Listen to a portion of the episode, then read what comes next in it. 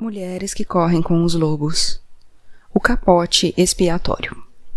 Às vezes, no meu trabalho com mulheres, mostro-lhes como fazer um capote expiatório longo, de tecido ou de algum outro material. Um capote expiatório é um casaco que descreve em detalhes, pintados ou escritos, e com todo tipo de coisas costuradas ou pregadas nele, os insultos que a mulher sofreu na vida todas as ofensas, calúnias, traumas, feridas, cicatrizes. É a sua afirmação da experiência da mulher de ser transformada em bode expiatório. Às vezes demoramos apenas um dia ou dois para fazer um casaco desses. Outras vezes demoramos meses. Ele é de extrema utilidade para a descrição de todas as mágoas, baques e golpes da vida da mulher. A princípio, fiz um capote expiatório para mim mesma. Ele logo ficou tão pesado que precisou de um cortejo de musas para carregar a cauda. A minha intenção era de fazer esse casaco e mais tarde, depois de ter posto todo esse lixo psíquico num único objeto psíquico, eu poderia dispersar uma parte da minha antiga fragilidade ao incinerá-lo.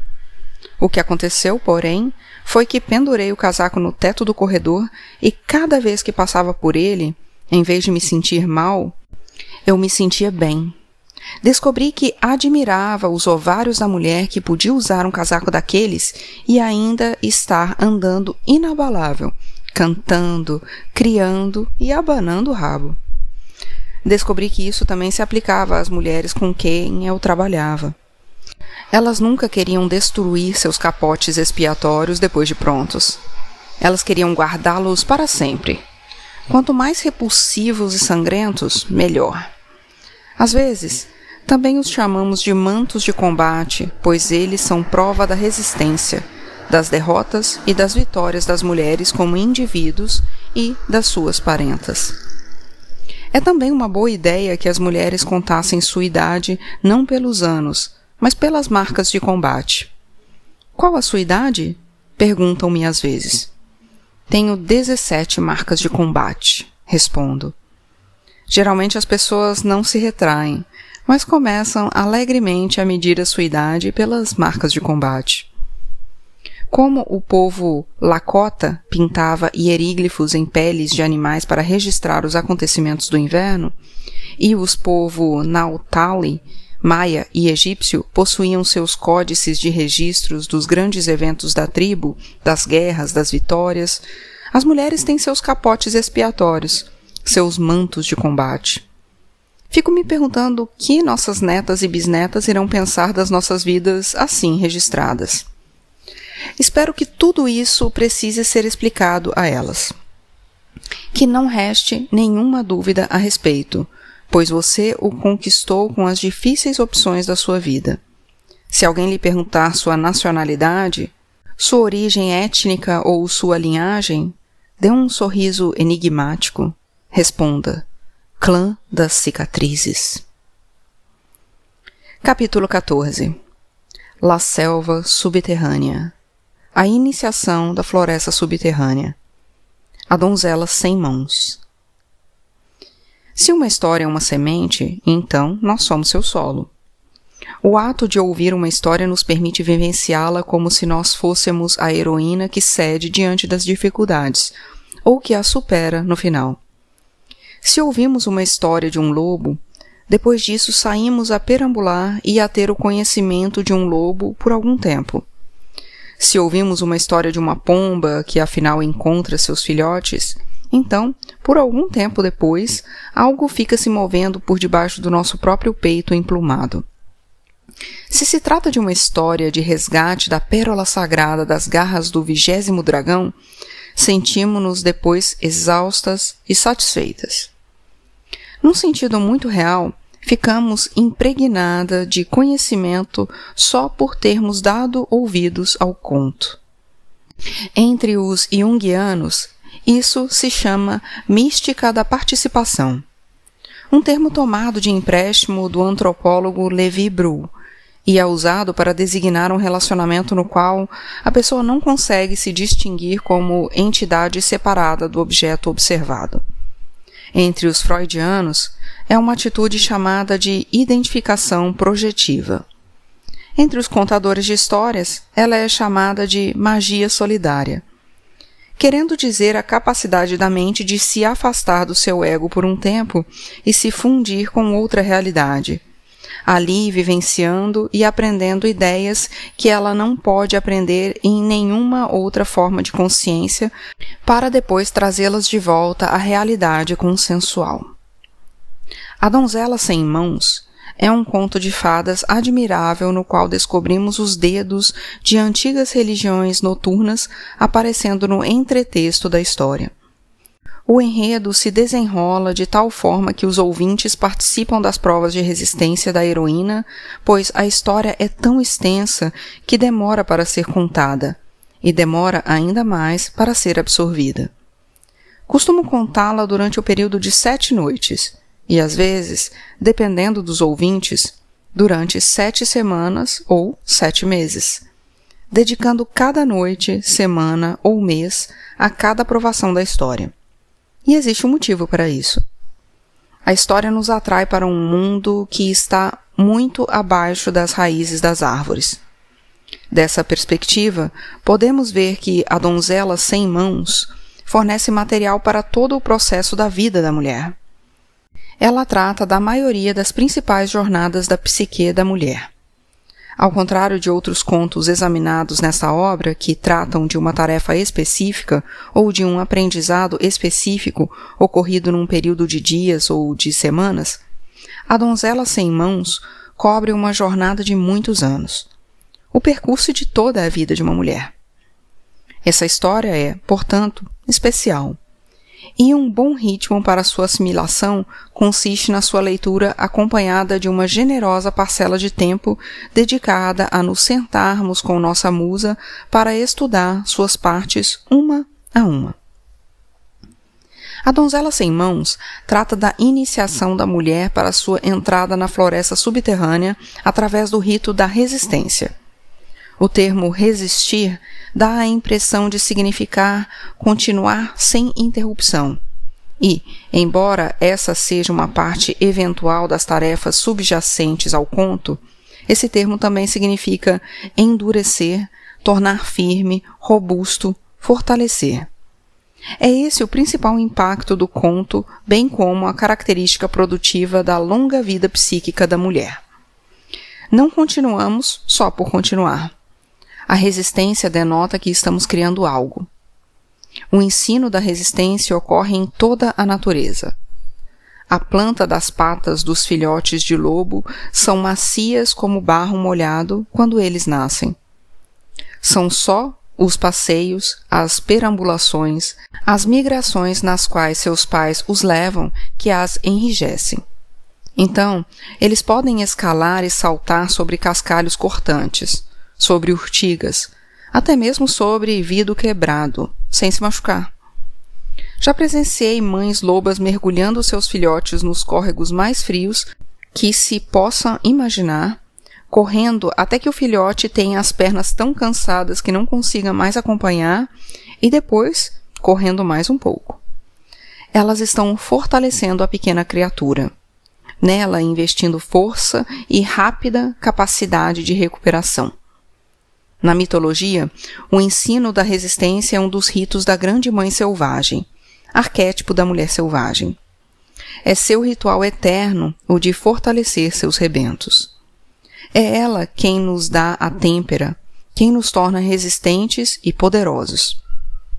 E o lugar em que esse aprendizado se realiza e essas qualidades são adquiridas é La Selva Subterrânea, o mundo oculto do conhecimento feminino é um mundo selvagem que fica subjacente ao nosso.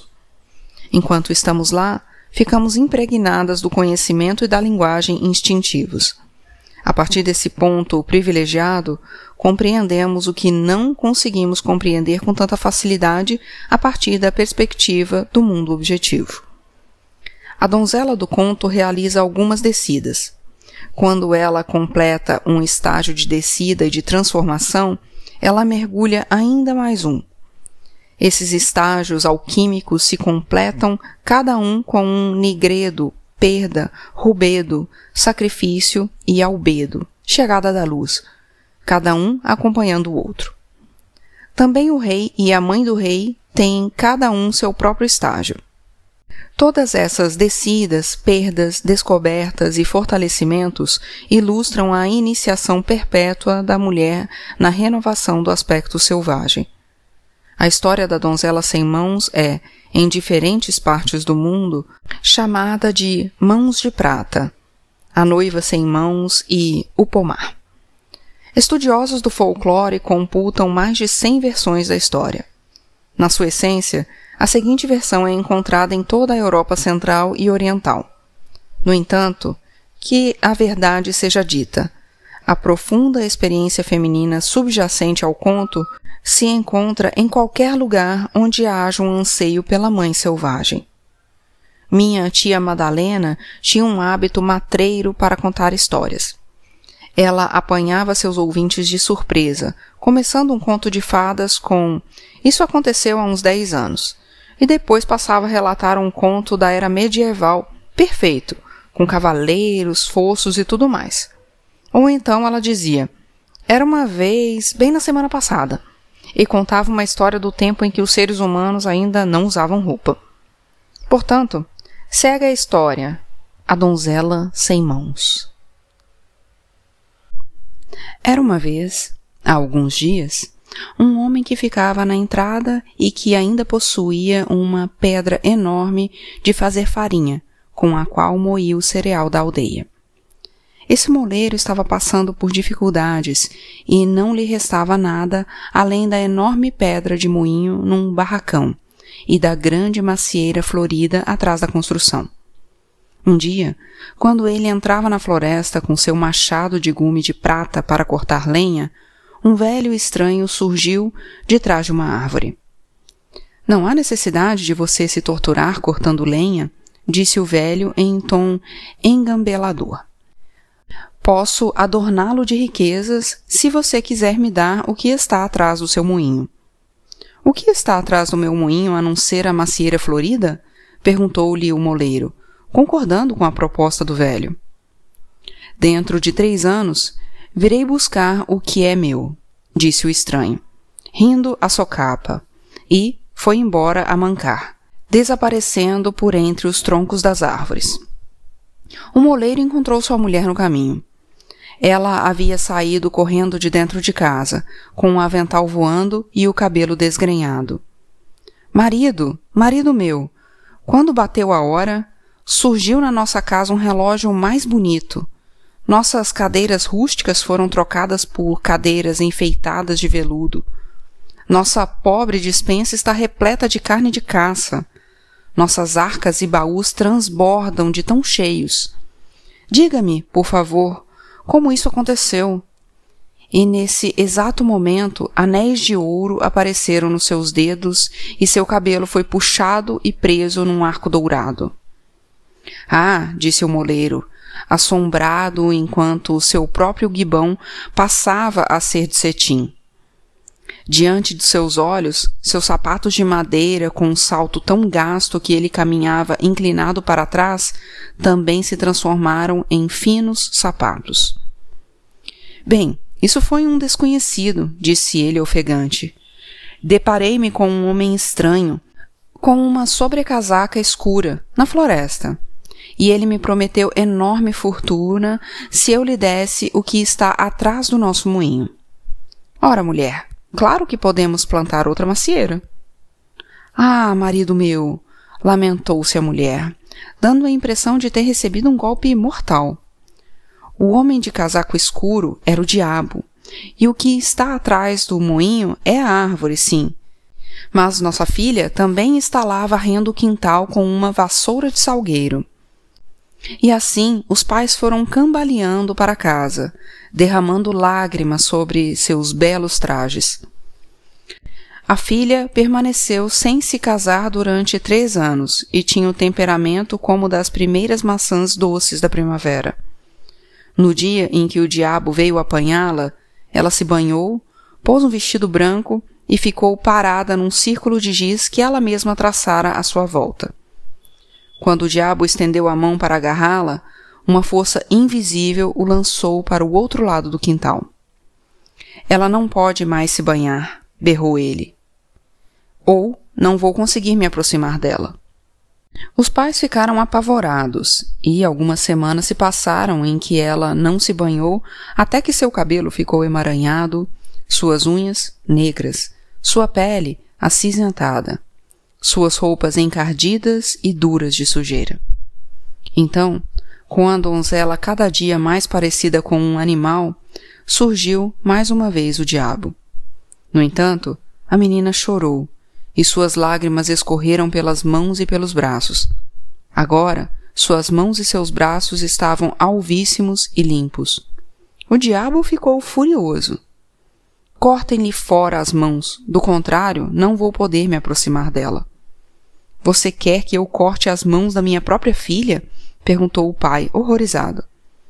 Tudo aqui irá morrer, berrou o diabo. Você, sua mulher e todos os campos até onde a sua vista alcance. O pai ficou tão apavorado que obedeceu e, pedindo perdão à filha, começou a afiar seu machado de gume de prata. A filha conformou-se. Sou sua filha. Faça o que deve fazer. E foi o que ele fez. No final, ninguém poderia dizer quem gritou mais alto, a filha ou o pai. Terminou assim a vida de uma menina da forma que ela conhecia. Quando o diabo voltou, a menina havia chorado tanto que os tocos que restavam dos seus braços estavam novamente limpos. E o diabo foi, mais uma vez, atirado para o outro lado do quintal quando ele tentou agarrá-la.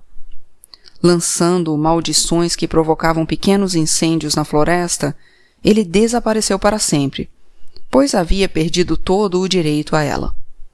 O pai havia envelhecido cem anos, e sua esposa também. Como autênticos habitantes da floresta, eles continuaram como podiam. O velho fez a oferta de manter a filha num castelo de imensa beleza e riqueza pelo resto da vida. Mas a filha disse achar mais condizente que se tornasse mendiga e dependesse da bondade dos outros para seu sustento. E assim ela fez com que atassem seus braços com gaze limpa, e ao raiar do dia se afastou da sua vida como havia sido até então.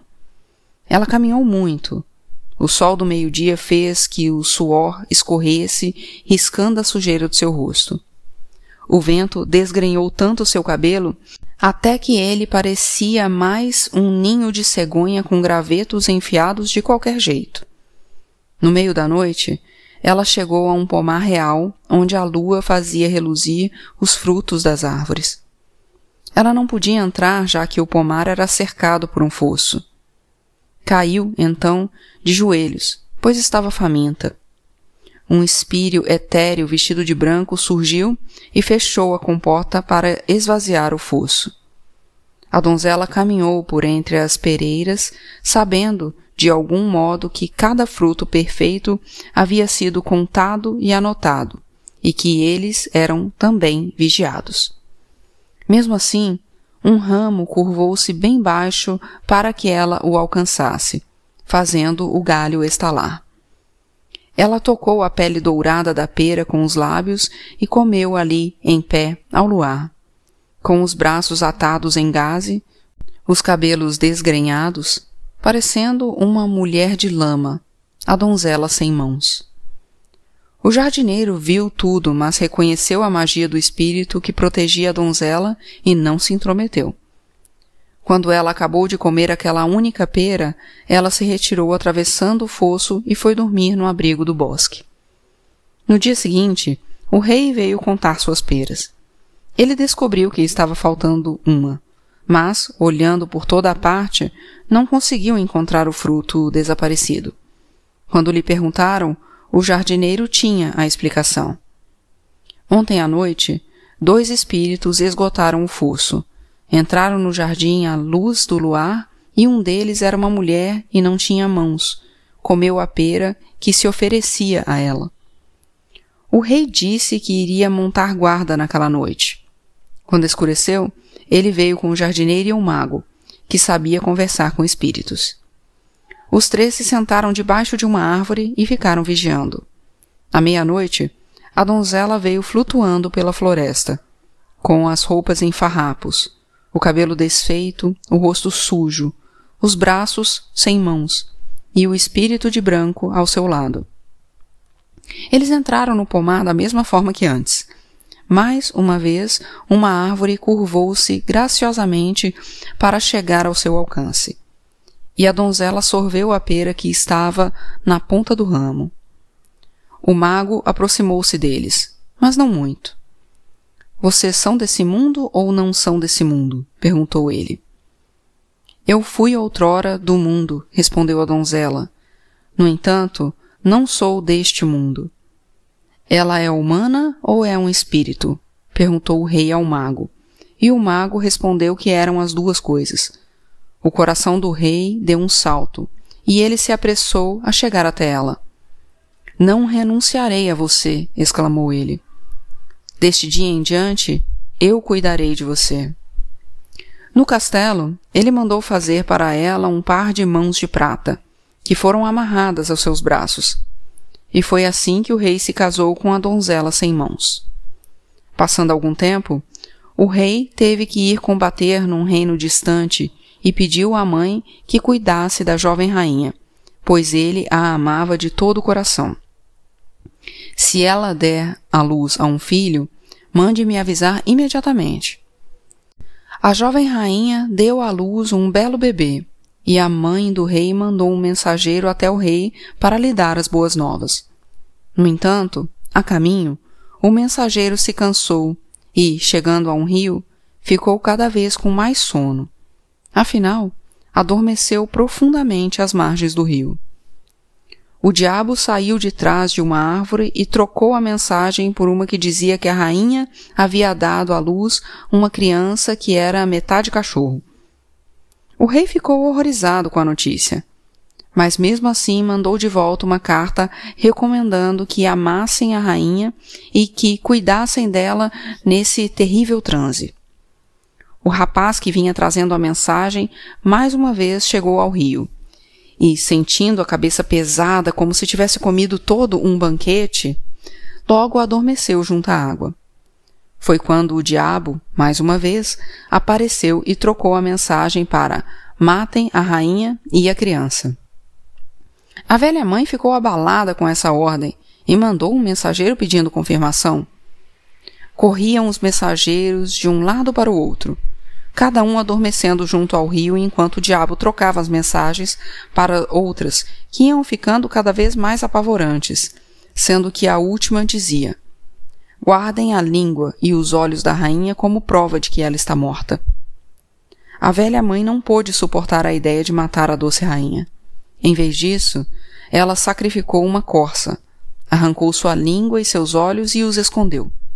Em seguida, ela ajudou a jovem rainha a atar seu bebê junto ao peito e, cobrindo-a com um véu, disse que ela precisava fugir para salvar a vida. As mulheres choraram e se beijaram na despedida. A jovem rainha vagueou até achar a floresta maior e mais selvagem que jamais vira. Na tentativa de procurar um caminho, ela procurava passar por cima, pelo meio e por volta do mato.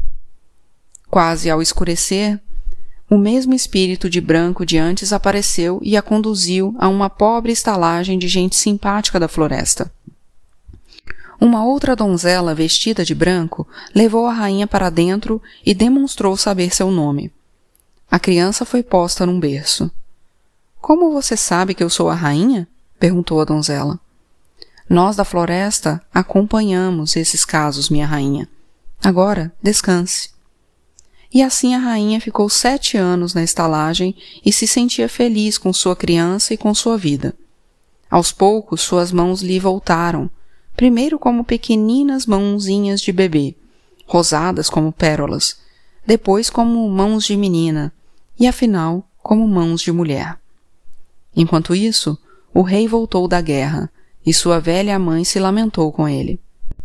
Por que você quis que eu matasse dois inocentes? perguntou ela, mostrando-lhe os olhos e a língua da corça. Ao ouvir a terrível história, o rei cambaleou e caiu a chorar inconsolável.